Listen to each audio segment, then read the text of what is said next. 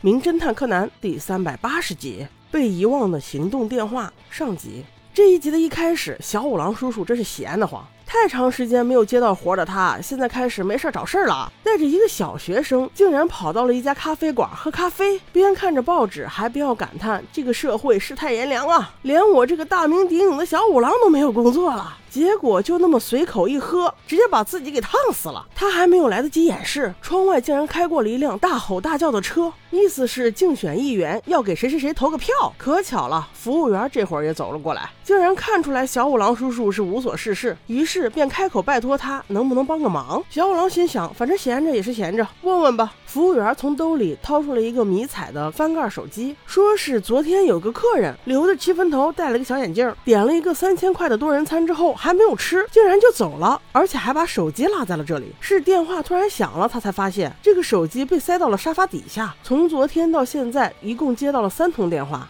第一个电话一接通，对方还挺客气的，还没等服务员小姐姐说话，直接就说不好意思啊，我打错电话了。过了一会儿，又是这个人再次打通了电话，小姐姐接了之后，电话那边却是两个人的对话，还是打第一通电话的那个男人开口说道：“哎，奇怪，刚才电话的铃声有响吗？”随后又给挂断了。没过了一会儿，又来了一个电话，这是第三次了，还是刚才那个人，但是口气和态度都变了，凶狠道：“你叫那谁谁来接电话，否则我就杀了他。”这边小姐姐一听一害怕，就把电话给关了。之后再就没有响过。柯南拿起电话一看，那可不嘛，电话一直没开机，天线一直都没拔出来，怎么可能再接到电话呢？后来小五郎又仔细一查，才发现原来这个电话已经欠费了，并且电话里的通讯录全部都是假名字，看起来俨然就是一个账本啊！有了加了黑点，有了没加黑点，有的还有特殊符号，电话号码也都是奇奇怪怪，明显是暗号或是密码什么的。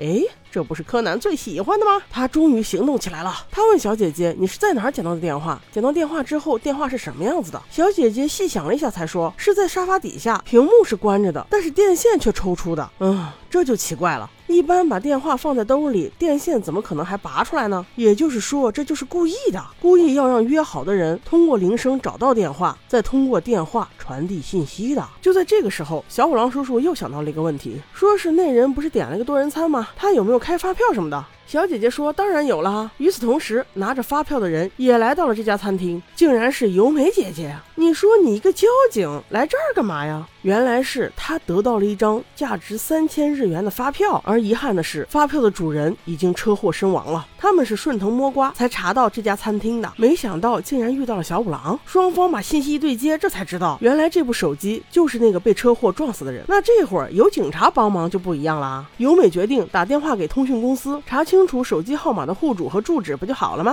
顺便还要再问一下，给这个号码打电话的到底是谁？那打过电话的人那么多，怎么那么容易查呢？于是由美就开始了漫长的打电话过程。咖啡店老板一看，这又是警察又是侦探的，赶紧好好招待吧。于是给大家又一人上了一杯咖啡。而小柯南在这里也没有闲着，反而最忙的就是他。他把遗失的手机拿在手里反复把玩，实际上是在破译密码。那些奇怪的人名，那些奇怪的记号，到底是什么意思呢？就。这样又过去了很长时间，街道上又响起了那个大喇叭的声音，又在宣扬，请大家支持某某某议员啊！正在这时，由美警官的电话终于响了，看来新线索要来了。那我们下集再说吧。